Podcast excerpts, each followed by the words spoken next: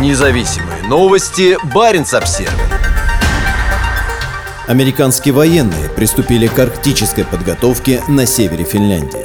С понедельника вместе с егерской бригадой Саденкюля американские солдаты будут отрабатывать тактическую совместимость в самой холодной глуши Северной Европы. Темнота, глубокий снег и выживание в экстремальных условиях при температурах, способных опускаться ниже минус 30 градусов по Цельсию. Добавьте сюда падение в замерзшее озеро и получите представление о том, с чем столкнутся американские солдаты во время начинающихся 6 февраля двусторонних учений, в которых примут участие участие до 290 военнослужащих. Специалисты по арктической подготовке из егерской бригады обучат участников навыкам выживания в зимних условиях, приемам ведения боя и поддержанию боеспособности, говорится в заявлении базирующегося в Саданкюле подразделения финской армии. Учебный полигон находится примерно в 100 километрах севернее Полярного круга. Восточнее находится российский Кольский полуостров. Финляндия, уже стоящая одной ногой на пороге НАТО, после начавшегося год назад российского российского нападения на Украину заявила, что во время переходного периода к полноправному членству в Североатлантическом альянсе расширит объем международных учений с ключевыми партнерами. Прошлой зимой финские военнослужащие из Севера приняли участие в учениях НАТО «Холодный ответ» под руководством Норвегии, в рамках которых занимались подготовкой в Парсангермоэне в Финмарке, самом северном гарнизоне норвежской армии. Американская армия представлена на учениях в Лапландии подразделениями легкой пехоты и штаба батальона.